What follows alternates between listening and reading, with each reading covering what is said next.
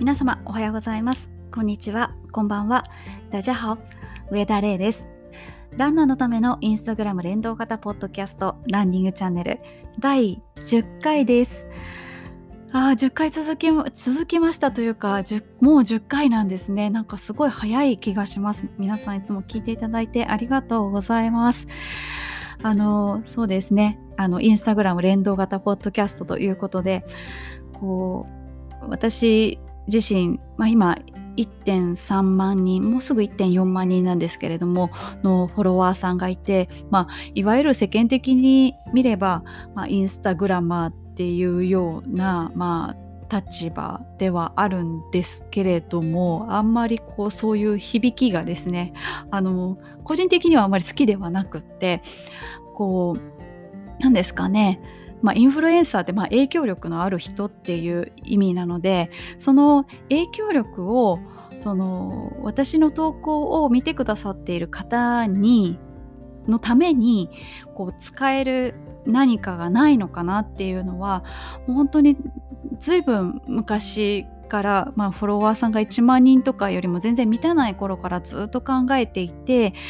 で考えに考え抜いて始めたのがこのポッドキャストだったんですね。あのそれに加えて、まあ、環境っていうこのコロナ禍っていうのもありましたので、まあ、そのコロナ禍が背中を押してくれたって言ったらちょっとあのあまり表現は良くないんですけれども、まあ、そういう環境もあってこのポッドキャストを始めたっていうのがありました。であのもちろんインスタグラムの投稿を見てくださっている方よりかはこのランニングチャンネル聞いてくださってる方っていうのは随分少なくはあるんですけれども、まあ、それでもあの聞いてくださってる方は何回も聞いてますとか毎週楽しみにしてますとかあのすごくポジティブなフィードバックをあのいつも返してくださっていて本当にあの始めてよかったなっていうふうにあの思います。あのこれからもその自分自身が持っている影響力まあそんなねなんか偉そうなもんじゃないんですよ全然。あのでもたまたまたくさんの方が見てくださっているというだけで別に私に何か特別な能力があるわけでも何でもないんですけれどもでもまあいろいろ偶然とかいろいろ重なってまあ、たまたま、まあ、そういうような立場に今なっているので、まあ、その影響力をですね皆さんのためにあの見てくださったり聞いてくださっている皆さんのためにあのこれからも使っていこうと思っていますのであのこういうような形でそのインスタグラム連動型ということで皆さんからご意見を募ってであのそれを集計をして皆さんにお返しするというあの別にその私のポッドキャストではあるんですけれども私だけのポッドキャストではなくって聞いてる皆さんのものになるようにあの心がけています。はいあのまあ私のファンでいらっしゃる方は私の話も聞きたいっていう方ももちろんいらっしゃいますし必ずしもガーミンユーザーじゃない方もいらっしゃいますし必ずしも走る方でない方も聞いていらっしゃるっていうのはもちろん承知しているんですけれどもあのまあ、いろいろバランスを取りながらですねあのみんなのポッドキャストになるようにこれからも運営していきたいと思いますのでよろしくお願いします。あの皆さんから本当にいろいろフィードバックをいただいているのであのそれを受けてより良いものに変えていきたいなっていうのもありますのではいあのフィードバックもどしどしお寄せください。はいということであのオープニングトークはあの10回記念のはいあのなんかご挨拶みたいになってしまいましたけれどもはいあの前回に引き続いてカバー写真の話をしようかなと思っているんですけれどもあの前回は今のカバー写真の話をしたんですけれどもえこれまでのカバー写真の中で、えっと、一番最初に採用したカバー写真のことについてちょっとお話ししたいと思います。えー、一番最初のカバー写真、えっと、エピソードの1とか2とかであの使ったものなんですけれども、今でもあの Apple Podcast 聞いてる方は、えー、過去のエピソードっていうのを見ていただくと、そのカバーが見れると思うんですけれども、あの海が向こうに見えていて、私がこうトレイルランなんですけれども、えー、なんかこう道を走ってるみたいなのを横から撮ってもらってるものなんですがそちらは香港で開催された逆の女という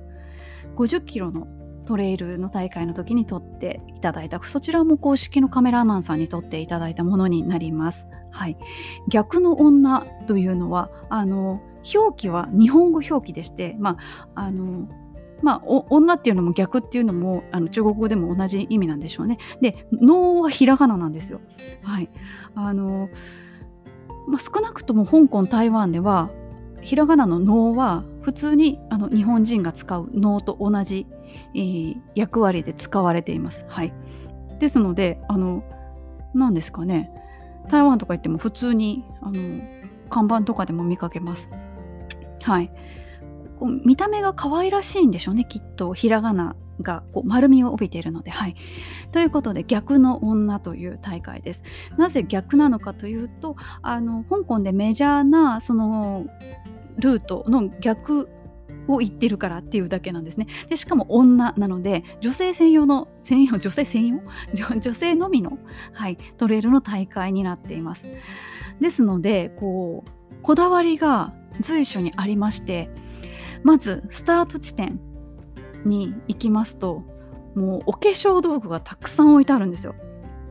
でしかもなんかキラキラするやつとかですねであのサンプルとかもいっぱいあったりしてまず大会の前にいろいろそういう風に綺麗にできますっていうのがあってあとゴールの直前にもお直しコーナーがあるんですあのアイシャドウとかあのファンデーションとかがこう置いてあってでそこに看板が置いてあってやっぱりなんかこうフィニッシュの写真は綺麗に写りたいよねみたいな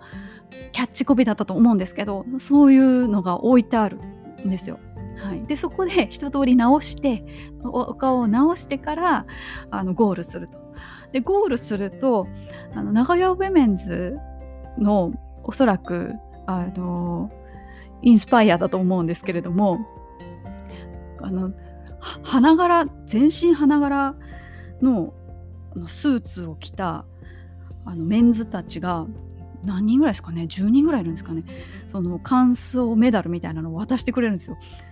全身花柄なので今でいうこあのグループの純烈さんたちみたいな感じなんですけどその方々がこの直々に渡してくださるっていうサービスがありまして。で参加賞も私その時はゲストで呼んでいただいたんですけど翌日にこれみんながもらってるものだから参加賞だからもらってって言ってあの主催者の方からもらったんですけど日本で普通に4000円ぐらいで売っている、まあ、某ブランドのオールインワンジェルみたいなあ、まあ、基礎化粧品ですね。はい。それ丸々もらってこれだけで参加費もうペイできてるんじゃないかっていうぐらい、まあ、女性を意識したもの。それだけじゃないんですけど他も日焼け止めとかパックとかもう化粧品の福袋ぐらいたくさんの化粧品をもらいました。それが3箇所でした。はい。でその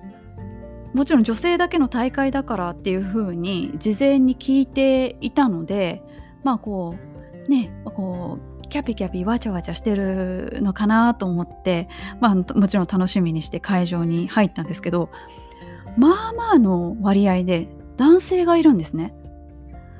はい、なんで男性いるんだろうと思ってでこうまあそばにいる女性とこう親しげに話してるわけですよ。でよくよく見てるとどうも彼氏なんですね。でその女性しか出ちゃいけない大会なのにもうスタート地点からもう彼氏が一緒についてるんですよ何組も。でもちろんその、まあ、彼氏とおぼしき方はお金を払ってないんです参加費は。もう完全にサポートなんですその彼女の。ですので、まあ、たまたま私が走ってた時に前にそのカップルがいたんですけどもうその彼女の補給食とか水分は全部その彼氏が持ってるんですよ。で多分喉乾いたとかちょっとお腹すいたとか言うとその彼氏の人が自分のザックからですね彼女のためにいろいろ出すわけです。いや、まあ、台湾とか香港はレディーファーストの国なのでもう本当に男性が尽くして尽くして尽くしまくるんですけどまさか女性専用の大会まで彼氏が最初から最後までついてくるっていうところまでは想像できなくって。で道を譲ってくれるのももうまず男性からなんですね。レディーファーストなのでその彼女が一番なのはもちろんなんですけどあのやっぱり女性を大事にするのでで彼女の後ろに、まあ、彼女彼氏が走っていてその後ろに私が走ってるとするとあのその彼女にあの後ろから人来たからみたいな感じでこう声をかけてくれてでああのありがとうみたいな感じで私は抜いていくんですけど。で例えば彼女に補給食を渡す時も例えば近くに私がいたら「大丈夫？ちゃんと食料持ってる?」みたいな感じで声をかけてくださったりとかして私はまあ、その時はちゃんと食料持ってたので「あの足りてるよ大丈夫でありがとう」っていうあのお礼を言ってあのその時は別れたんですけど。そうなんですよ女性専用の大会に男性がついてくるっていうのはちょっと衝撃的でしたよね。それこそ日本の名古屋ウェメンズでスタート地点から彼氏がついてきてたらつまみ出されますよね。そのことをその大会の後に主催者の人とか、まあ、他の関係者の方とご飯を食べた時にその話をしたらもうすごいあのまあ、受けたというか喜んでくださったというか、まあ、そこは文化の違いだねみたいな感じで、まあ、規模が全然違うのでそこまで厳密にはしてないので、まあ、そういうふうにサポートで彼氏が走るとかそういうのはあるのかもしれないですけどスタートから一緒っていうのはすごいですよね。びっくりしました。それを別に主催者側も何とも思ってないのも結構面白いなっていうふうに思いました。で、その時に撮っていただいた写真で、女性専用の大会といえども、あのトレイルのコースはちゃんとしたコースといいますか、別にあの女性だからといってあの甘々なコースではなくって香港でメジャーなコースのうちの一つで先日あのグレートレースという NHK の番組の中であのこの香港香港の別のレースが取り上げられたんですけどそれは260キロとかそれぐらいだと思うんですけどその中のコースの一部がこのコース丸々50キロかぶってます。はい、でちなみに香港のトレイルってどんな感じかと言いますと全部舗装されてるんですね道が。しかもほぼ階段です。アップダウンは。階段しかないです。もうどこまでも階段です。あんなに階段が続いてるのを見たのはもう人生で初ですね。シチュエーションは全然違うんですけど芥川龍之介の「雲の糸」というお話がありますがうんその暗い世界に落とされた人間がその糸を使ってこう光の差す方に向かうみたいななんかその心情に似てるなって私はその時思ったんですね。もうその階段を登っていくしか他に方法がないんですよね。でも階段を登ったところでちょっとだけ下がってまた登るみたいなコースだったりもするのでうんもうしばらく階段いいって思いましたね。あとこう香港はこうニョキニョキと長細いというかひょろひょろした高層ビルが無限のように立ってるんですけどそういうところのすぐ横に崖があったりとかしてね、地震の多い国で生まれ育った私としてはとてもなんかこう危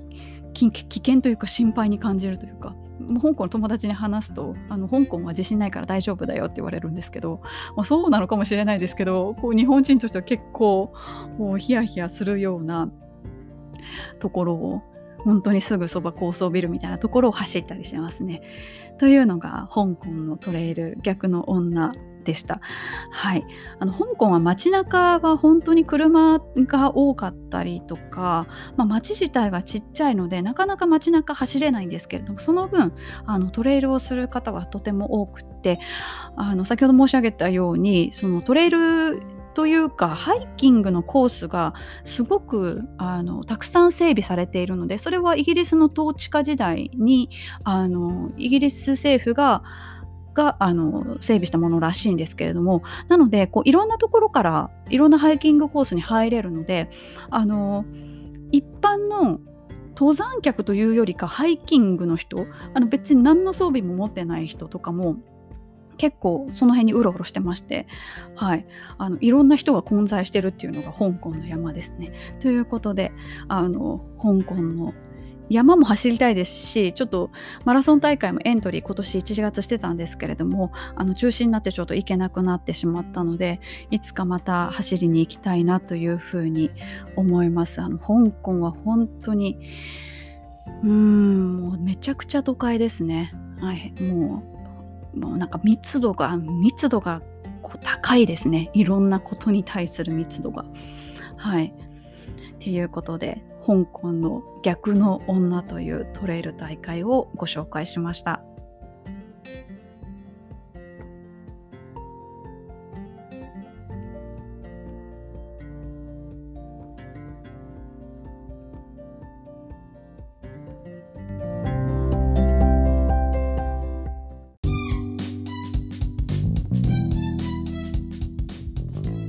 それでは、ランナーズボイスのコーナーに移りたいと思います。こちらのコーナーは、インスタグラムのストーリーズの中にある質問の機能を利用しまして、皆さんからランニングに関する質問等に答えていただくコーナーになっております。今回のお題は、お気に入りおすすめのケアについてです。今回もたくさんの方からご回答いただきました。ありがとうございました。それではですね、早速中身を見ていきたいと思います。それでは多かったものから順番にご紹介していきたいと思います。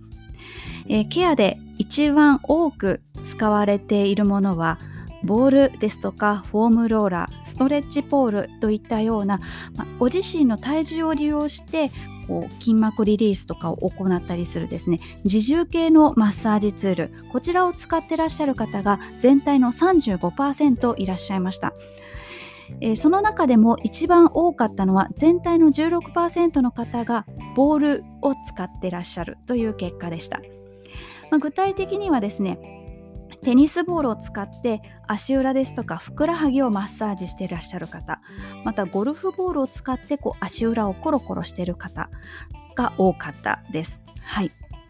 で私もいろんなボール持ってるんですけれどもまず最初に一つ注意していただきたいなっていうことがありましてあのテニスボールなんですけれども私以前安く済ませようと思って100均でテニスボールを買いました。2個で100円だったんですね。で早速家でやってみようと思いまして、えー、その時はですねこの側面の,、まあ、あのズボンでいうポケットが横にポケットがあるところら辺のところですねここをほぐそうと思って体重をかけた瞬間ですねものすごい破裂音とともにテニスボールが真っ二つに割れました。ま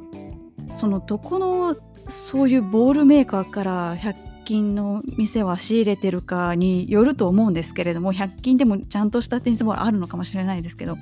本当にものの見事に半分に割れましてボールって例えばこう野球ボールみたいにこう縫い目みたいなのがあってこうそこでこうひっついてるのかと思いきや、はい、そんなの全く関係なかったですね。はいということであのそれに懲りてちゃんとあのスポーツ店でテニスボールを買うようになりましたあの今はそのテニスボールがマッサージに使われているっていうのは別に我々ランナーだけのことではなくってそのスポーツ店に行った時に練習球がバラで売ってましてであのマッサージにみたいなことを書いてあったのであ皆さん使ってるんだなっていうふうに思いましたはいあと、えー、もう一つボールで私使っているのがソフトボールですあの柔らかいボールではなくって競技のソフトボールのボールです。はい。えー、だいたい1個多分700円とか800円ぐらいだったと思うんですけどで、えー、大きさはまあリンゴ？リンゴぐらい？すごく大きな玉ねぎぐらいのイメージです。で、えー、テニスボールよりも硬いです。はい、でこれをどこに使うかと言いますとお腹側です。はい、お腹側の筋肉をほぐすのに使っていますあの腸腰筋っていう風に言われる、えー、腸あの糸糸腸の腸ですね。で要は腰ですね。で筋肉。腸腰筋なんかをほぐすのに使っています。このボールを置いてでその上に、ま、腹ばいになってポイントを押すっていうような形ですね。はい。あとはあの理学療法士さんにあんまやっちゃダメって言われたんですけどまああの腰とかあと電筋類あのお尻の筋肉ですねそちらをほぐすのにちょっとあのテニスボールだと柔らかすぎる浅すぎるっていう場合はあの私はこのソフトボールを使っています。はいということで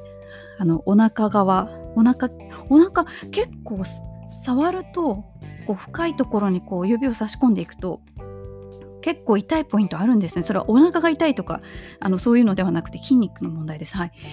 あのそういう痛さを感じる時があるので、まあ、そういう時は、はい、ボールで圧をかけたりします。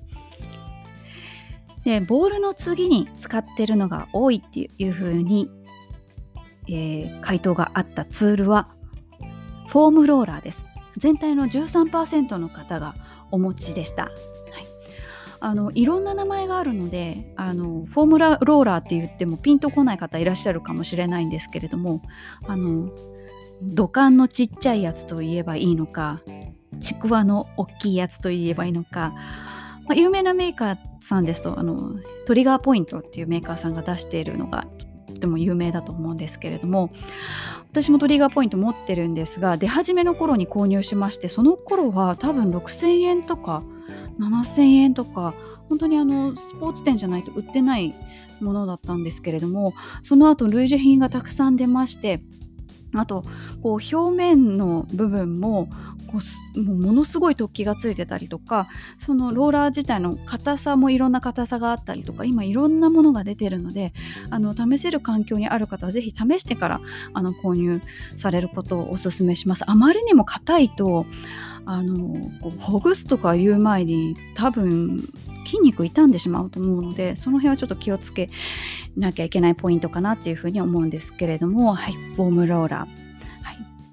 で、えー、フォームローラー使ってる方であの私も最初そうだったんですけれども、まあ、ただただコロコロしてたんですねふくらはぎとかあとももの部分とか。であのえー、トレーナーの方に聞いたんですけれども、えー、膝を曲げ伸ばしできる環境であればフォームローラーをやりながら膝を曲げ伸ばししてほしいというふうにあのアドバイスを受けました。例えば前ももをほぐす時に前ももだとうつ伏せ状態ですよね。でうつ伏せ状態で、まあ、ちょっとプランクみたいな形になりますけれども、えー、前ももをほぐす時にフォームローラー当ててで、えー、足を置いてでで膝を曲げ伸ばしすると。はい、なんでそういう動きをするかと言いますとその結局まあ押して痛い部分ってその筋肉がこわばってたりこうクシュってなってたりすると。でそれをほぐす過程でその動かすことによってあの本来あなたたちってこういう風に動くんですよっていうのを筋肉にもう一度この、まあ、指令を出すというか教えるためにあの膝が曲げ伸ばしできる場合は曲げ伸ばししてほしいというようなアドバイスを受けました。ですので、まあ、あのハムストリングスとかその裏側の筋肉の場合はできないですけれどもあの内もも前もも外ももとかの場合は膝の曲げ伸ばしができると思いますのでそちらも合わせて合わせてやってみてください。はい、えー、そしてもう一つ自重系のマッサージツールで回答が多かったのが全体の6%の方がストレッチポールを使ってらっしゃるという回答でした。はい、ストレッチポールはも長さ1メートルとかもっとありますかね。ぐらいの、えー、円柱のものですね。あの背骨のところに置いて、えー、仰向けになってでこうゆらゆらしたり肩甲骨周りを動かしたりするツールです。私もあの実家の母にあのポー欲しいと言われまして大体あの母は私をこうテレフォンショッピングだと思っていてあの欲しいものは電話してくるんですけれどもあのそんなに高いものじゃなかったのですぐ Amazon で注文して送ったんですがちょっとあの Amazon って時々あのとんでもなくでかい箱で届くケースがありまして皆さんもご経験あると思うんですけどもストレッチポールの場合もそうでとんでもなく大きな荷物来たけどこれ何っていうふうに母から来ましてはい。あのストレッチポールって長さが高さがあるっていうか長いだけで横幅全然ないのに横幅もすごいある段ボールで届いたそうではいあの家の人がびっくりするかもしれません。はいということで、えー、16%がボール13%ホームローラー6%の方がストレッチポールということで全体の35%の方が自重系のマッサージツールを使ってらっしゃるという結果になりました。自重系のマッサージツールの次に多かった方が温度差を利用してえー、ケアをしていますという方全体の24%でした。温度差というのは、まあ、アイシングですとか抗体浴ですね。全体の15%の方がアイシング全体の9%の方が抗体浴をやってらっしゃるという結果でした。はい。で、えーと、抗体浴については、えー、プロの方といいますかあの我々よりももっともっとシリアスなスポーツ選手の方も利用されているそうでして、えーラグビーの日本代表が、えーまあ、交代浴というと例えば氷を張ったあのところに足を突っ込むみたいなのを想像される方多いと思うんですけどそれよりさらにですね急激に体を冷やす方法としまして、えー、クライオセラピーという冷却療法というものが今あるそうで液体窒素を使って部屋をものすごく寒くしてそこに短時間入るというのがあるそうです。ですのでサウナのこう真逆バージョンですよね。サウナはむちゃくちゃ暑いところに入る。その逆でむちゃくちゃ寒いところに入る。で本当に寒いところなので凍傷を防ぐために、えー、手袋をしてブーツを履いてその部屋に入るそうです。でも入るのは裸だそうです。その2つのアイテム以外は。で入って3分間ぐらい入って出てきてこう血管が広がってこうブワーッと体が熱くなるみたいな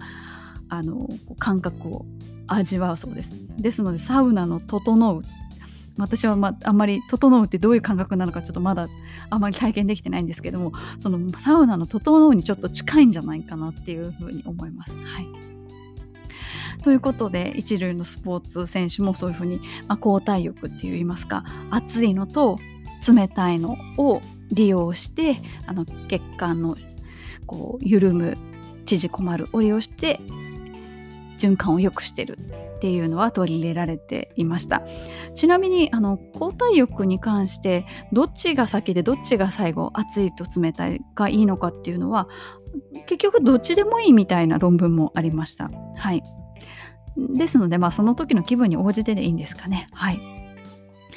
であとアイシングについてはあのちょっと注意すべき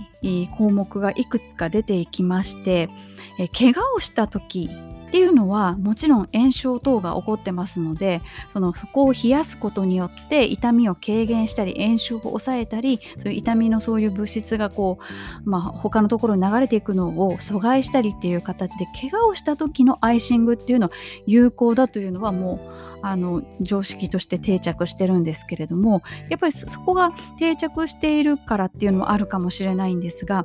日常的に冷やすあの別にあの怪我をしてるわけじゃないのに、えー、オーナー終わった後日常的にそこの一箇所を急激に冷やすとかそういったようなことは筋肥大を逆に阻害してしまうという研究結果が出ていまして、えっていうのもあの腸回復とかそういうところにも関わってくるかと思うんですけれどもあの筋肉が大きくなろうとしたり体が回復しようとしたりするっていうのは運動が終わった後始まることですよね。で運動がその終わった後に例えば酵素が働く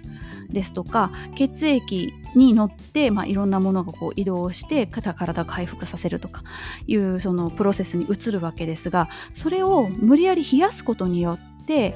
酵素が働かなくなる温度になるですとか血液の循環が悪くなるっていうことで本来起こるべきプロセスが起こらなくなってしまう。もしくは遅くなってしまう。遅延してしまうっていうことで、まあ、筋肥大等が阻害されると。あとタンパク質の合成率も、えー、冷却をした時の方が通常時よりも低いっていう結果が出ていまして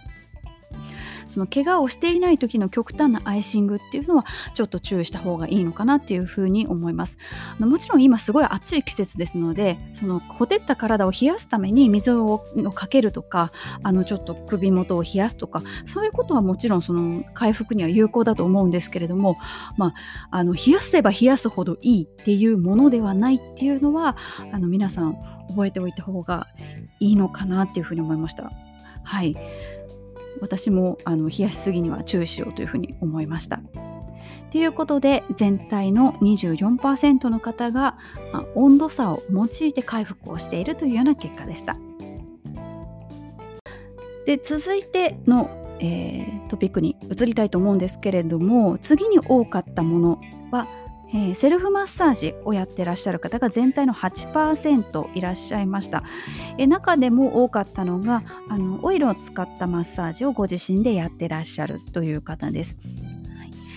えー、アルニカオイルというオイルベレタのものが有名だと思うんですけどもそちらを使ってらっしゃるという方が多かったですね。このアルニカオイルについても調べてみたんですけれども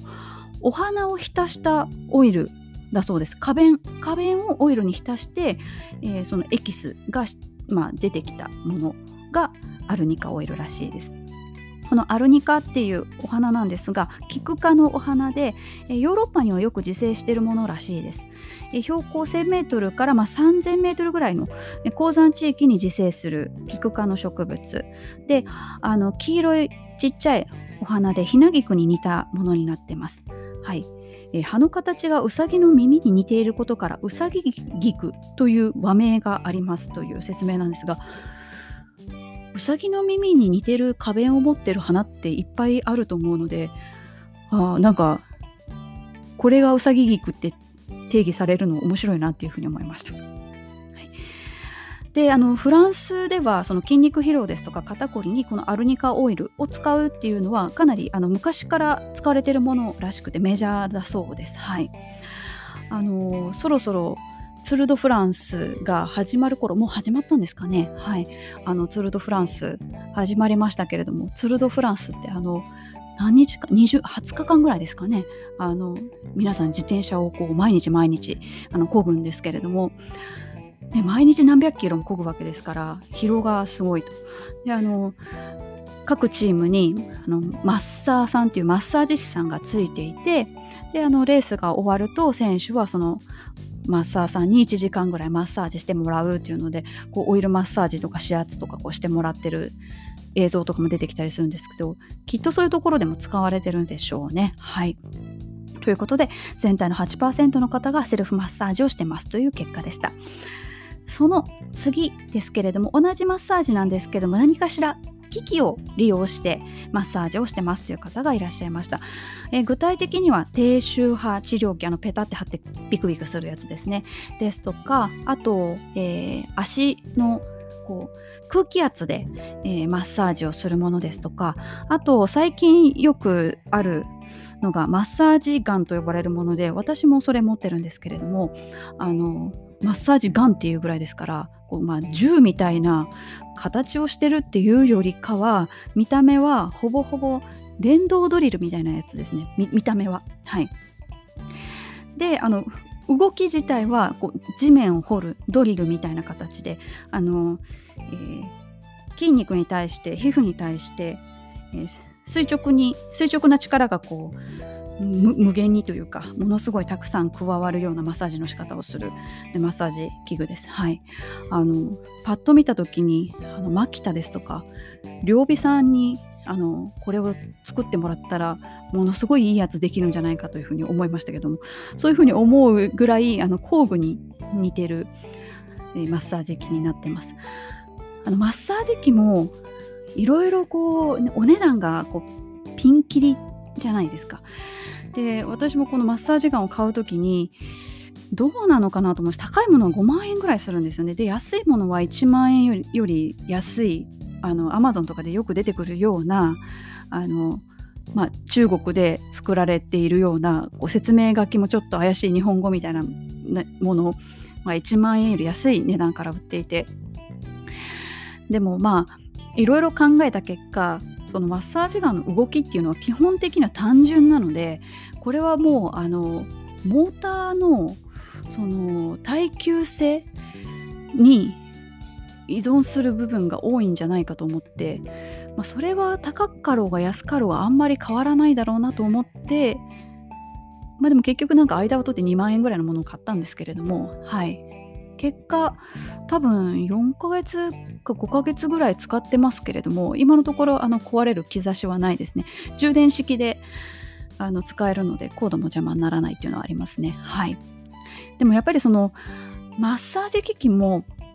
本当にその値段もピンキリですしそのどういうふうに、えー、筋肉にアプローチするかってそれぞれ機器によって違うので、まあ、例えばあの他のものですと先ほどのその足をほぐす空気圧でほぐすものですねパナソニックから出てるものですけれどもレッグリフレとかいう名前だと思うんですけれどもそういうものはそのこう空気圧なのでこう広わりかしこう広い範囲で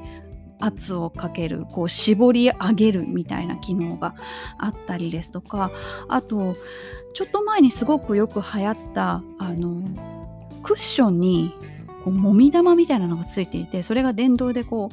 うぐるぐる回るみたいなマッサージクッションみたいなのもありましたけどあれはただただぐるぐる回るだけなのでまああの最も多かったボールに近いですよね。まあ、ボールでその自分の気持ちいいポイントにこうあの自分自分でボールを当てるのかこう電動でぐるぐるぐるぐるそれがこう回ってくれるのかの違いみたいな感じでこうマッサージ機によってもいろいろアプローチが違うのでこうこの一つで全部間に合うみたいなものは私は少なくともまだ巡り合っていなくてですね。はい。ですので結果家にボールですとかあのフォームローラーですとか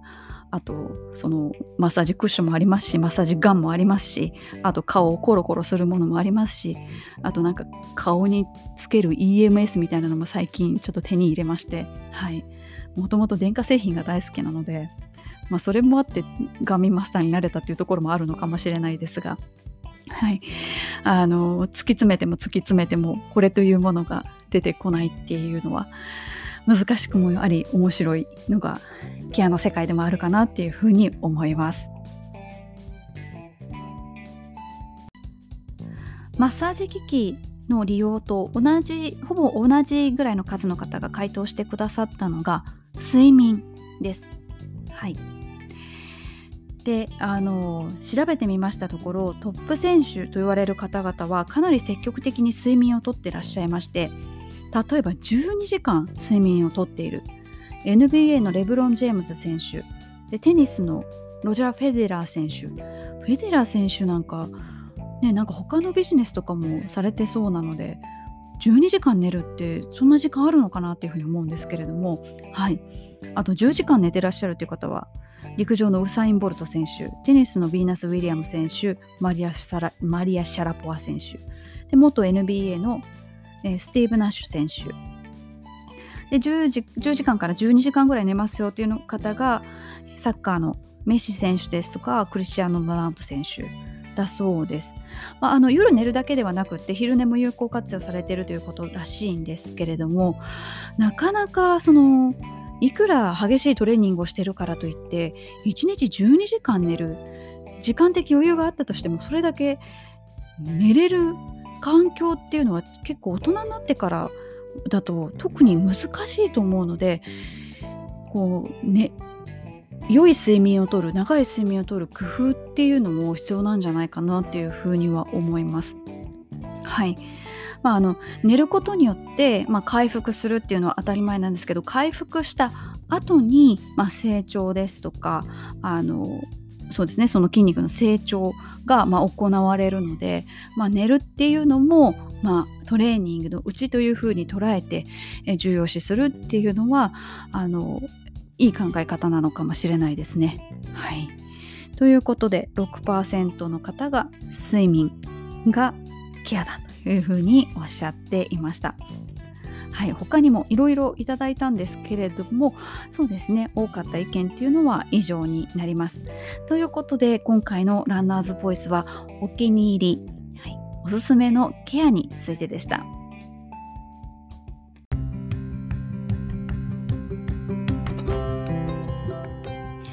続きまして教えてガーミン先生のコーナーです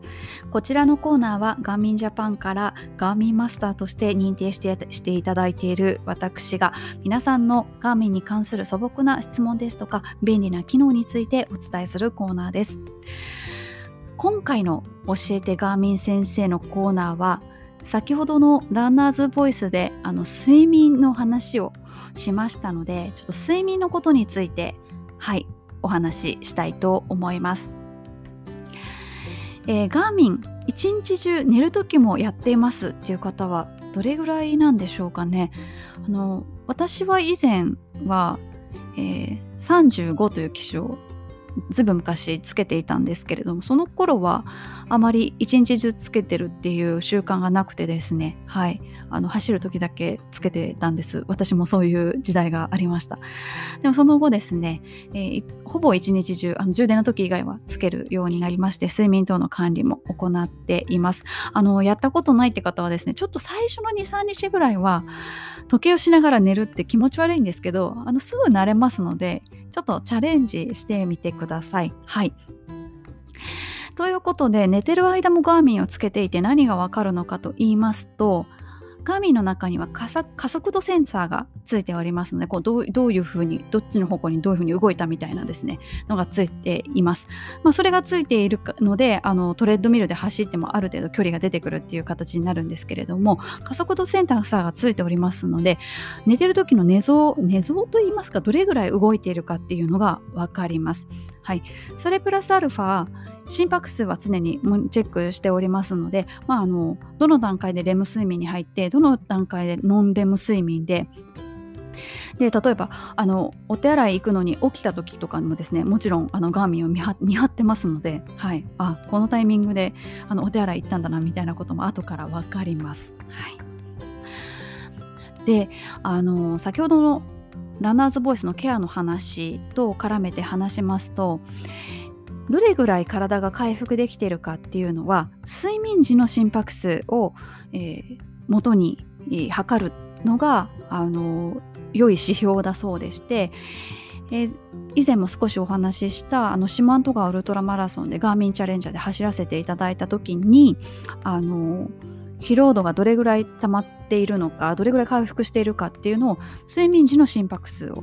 平均心拍数をとってそれを毎日あの記録をして、えー、あの次の日の練習ですとかあとピーキングに役立てていました。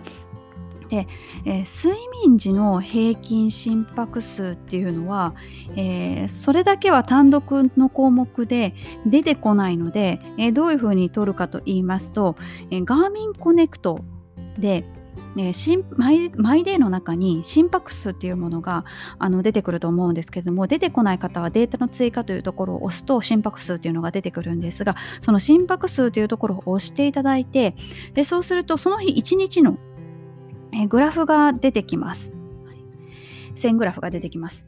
でその線グラフの中にえ寝た時間えー、あの ZZZ とグーグーグーの ZZZ が出てきて寝た時間と起きた時間起きた時間は時計マークが出ます。っていうのがありますのでその間の平均心拍数を取るためには画面を横にしていただいてそうすると画面いっぱいに心拍数のグラフが出てくるかと思うんですがその状態で2本の指で平均を取りたいところを押します。2本の指で同時に押します。そうすると平均というものが出てきます、はい、というような形でちょっと単独の指標として出てはこないんですけれどもこのような形で心拍数というところを押していただいて線グラフを出す。で線グラフを出した状態で画面を横にして、えー、グラフを大きく表示させます。その状態にしましたら、えー、就寝時間のところと起床時間のところを同時に2本の指で、まあのまあ、どの指でも大丈夫です。押さえると平均っていうのが出てきます。はい、これで平均、睡眠時の平均心拍数が分かると。もちろんこの2本の指を使うっていうのは別にあのどの時点でやっていただいても大丈夫ですので睡眠時だけではなく逆に起床時の平均心拍数も取ることができます。でこれ非内になっているので線グラフが。例えば夜の10時に寝ますよって。10時から 12, 12時までの平均と12時から起床する6時までの平均ってすごい大変なので計算しなきゃいけない大変なのでもう私はあの自身で記録を取ってた時はもう一律にもう12時からの時間にしてました。夜中の12時からだから日付が変わってからですね日付が変わってから起床までのまあ睡眠時の平均心拍数っていうことでもうそういうふうにあの、うん、自分の中で定義づけしてしまってはいあのウォッチしておりました。ですのであのピーキングの指標なんかはもちろんガーミンでもピーキングって出たりするんですけどあの絶賛絶賛普通に普通に練習してる時でもピーキングとか出るとちょっとしょぼんってしたりするんですけれどもあの大会に向けてピーキングする時ってまあ単に練習量をあの減らすっていうのも一つのあの手なのかもしれないですけれども体がどれぐらい休まってるかっていうのを見るのがやっぱりピーキングの時は重要ですのであの普段からあの心拍数睡眠時の平均心拍数をとっておいてそれがあの徐々に減ってきたっていうのであればうまくピーキングできてるのででピーキングの時期といってもあの全く走らないっていうのはちょっと避けたいのであのただ単に、まあ、その能力が落ちていってしまうので。ですので軽めの練習をしながらうまく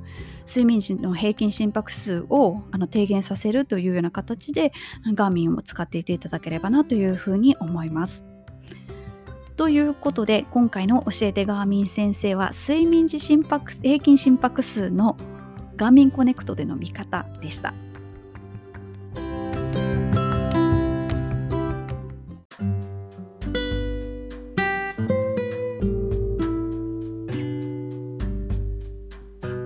そろそろお別れの時間が近づいてまいりました今回も皆さんたくさんご意見いただきましてありがとうございましたあの私と同じことしてるっていう方もいらっしゃればあこういうことをしてるの新しいなって多分いろいろ皆さんも気づきがあったと思うんですけれどもあのもしあの気に入ったなっていうことがあったらあの皆さんのケアにぜひ取り入れていただきたいと思います。で、怪我を予防して、あの、長くですね、楽しく走れるようになったらいいですよね。はい。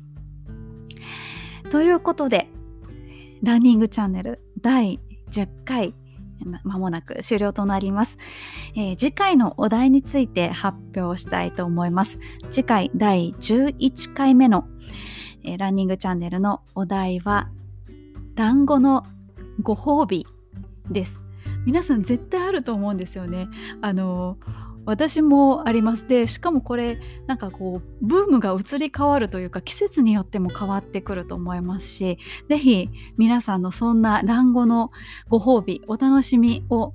あの聞かせてください。はい。私の場合は何ですかね。でもこの時期はやっぱアイスとか食べたくなっちゃいますよね。あとフルマラソンを走ると私はなぜかカフェラテが飲みたくなるので、はい、帰りにカフェラテ買ってあの飲んだりするんですけれども。皆さんのご褒美は何でしょうか？あの具体的に答えてくださればくださるほど私の方は大変助かりますのであの例えばビールと言いましてもあのどの銘柄がいいかとかですね。あのランの直後はやっぱりなんかあのスーパードライだぜみたいななんかいろいろあると思うんですよ。あのバードワイザーがスクカッとしていいとかですねラグビーの時にハイネケン飲んだからハイネケンがいいとかですねあとあのアイスとかもあのどの銘柄っていうかどの商品がいいとかあの具体的であれば具体的であればあるほどあの助かりますのでぜひご協力をお願いします。あの今のマイブームと言いますか今のご褒美でもいいですし例えば冬はあのこれが食べたくなるんだよねとかこれをやりたくなるんだよねみたいなあの体がすごい寒いからあのお風呂にすぐ入りたくなるとかあの今今のことだけじゃなくても結構ですのでどしどしお寄せください。募集方法はいつもと同じです。えー、ショーノートの方に募集期間を記載しますので、そちらの募集期間の間にインスタグラムのストーリーズの中にある質問コーナーを開設いたします。そちらの方にご記入ください。文字数制限で、えー、書ききれない場合はいくつに分かれても大丈夫ですので、はい、よろしくお願いいたします。ということで、はい、次回もランニングチャンネルでお会いしましょう。上田玲でした。聞いていただいてありがとうございます。